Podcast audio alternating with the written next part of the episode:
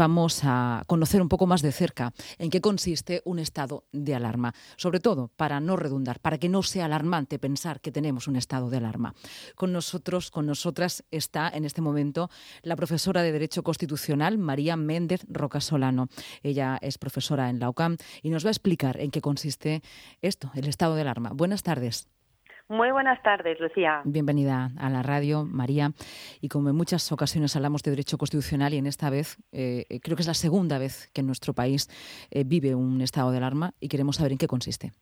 Sí, bueno, eh, el estado de alarma, aunque tiene un, nombre que, valga la redundancia, alarma, eh, se contempla como una medida excepcional para volver a, a la normalidad.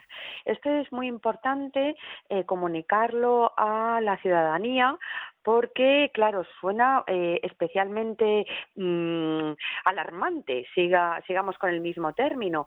Sin embargo, debemos de tener en cuenta que los tres estados de alarma, de excepción y de sitio que contempla nuestra Constitución, lo que pretenden es tomar una serie de medidas en la que vivamos normalmente la anormalidad para volver a una situación de tranquilidad y de estabilidad.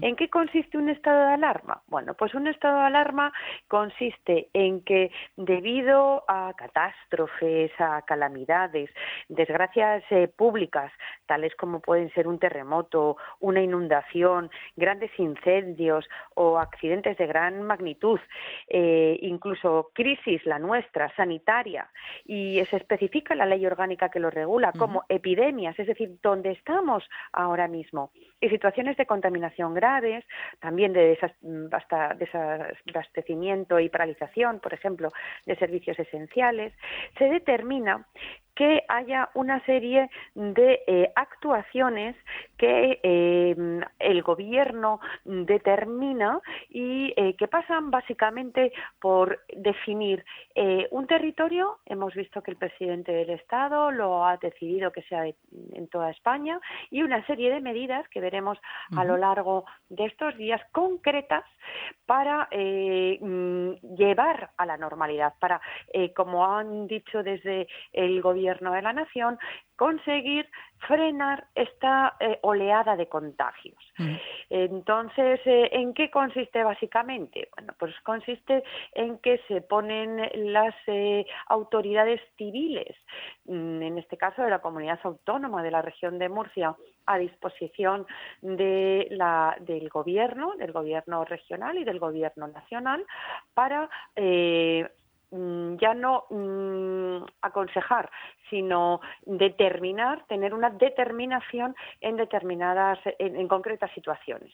Por ejemplo. Por ejemplo, es, es, muy importante porque te quería preguntar, María. Ahora mismo tenemos eh, varios municipios, todos los municipios costeros de la región de Murcia confinados, es decir, los ciudadanos pueden estar en sus casas, salir a por los productos básicos, farmacia, eh, alimentación, consultas sanitarias. Claro, ¿cuál es la diferencia de un estado de alarma a un municipio o un estado de confinamiento? ¿Es lo mismo? María. Sí, María, es que tenemos un problema con la cobertura. ¿Nos oye usted bien? Sí, yo lo oigo. ¿Y a mí me conseguís oír? Sí, perfectamente. Vale. Una de las eh, acciones concretas del estado de alarma supone limitar la circulación de los ciudadanos. Eso significa que eh, ese derecho de libre circulación por el territorio español pues queda eh, limitado.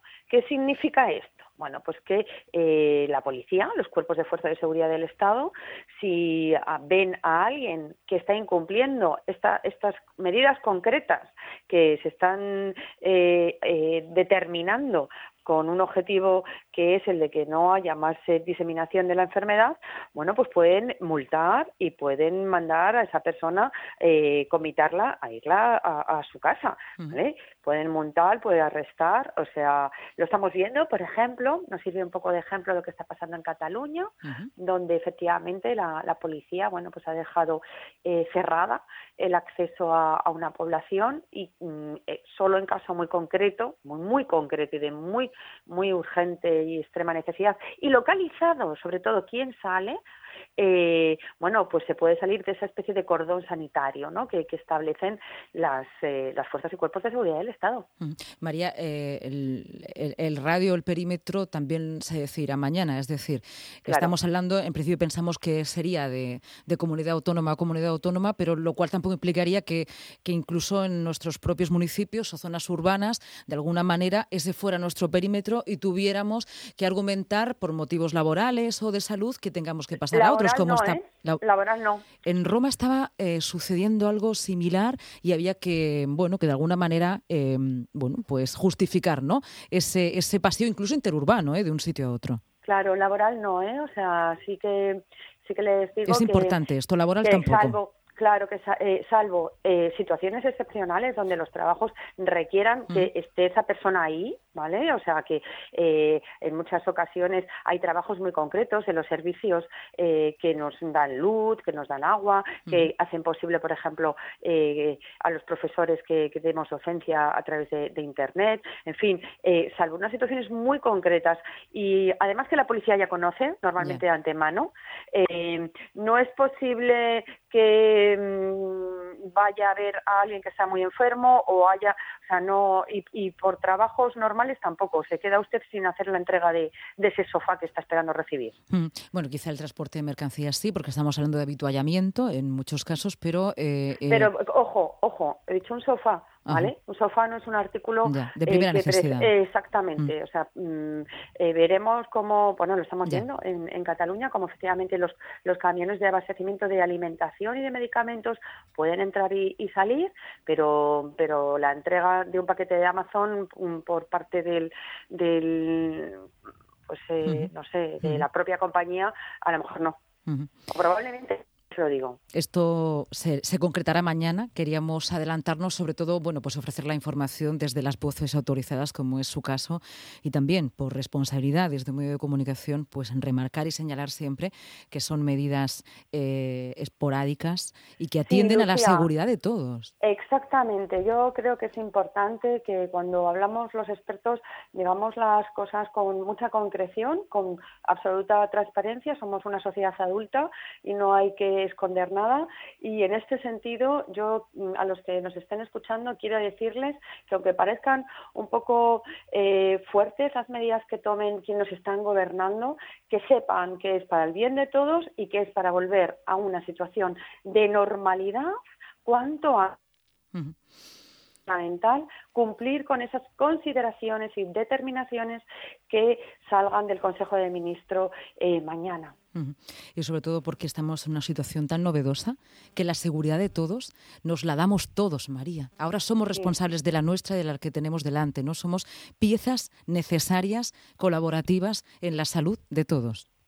Sí, ciertamente estamos en un donde se nos está poniendo a prueba, como sociedad y como, como individuos, pero yo estoy segura de que bueno, también hablo por los de Madrid, que son, que son mis conciudadanos, pero aquí, a esa ciudad y esta región que tanto me quiere y en la que vivo, estoy segura que saldrá mm. para adelante, como ha salido en muchas otras ocasiones, ejemplo, las noticias de Lorca o de las inundaciones, donde la región de Murcia y su ciudadanía se ha volcado de manera extraordinaria. Pues eh, vamos, a, vamos a intentarlo entre todos, estar a la altura de la situación. En este caso, la solidaridad eh, tiene mucho que ver con la prudencia y, la precaución. Gracias, María. La radio de estos días se está convirtiendo y durante estos próximos días también se va a convertir en la mayor aliada. Le doy las gracias también por esa colaboración en la información, en la transparencia y sobre todo pues para generar confianza. Gracias. Un saludo, como siempre. Hasta luego.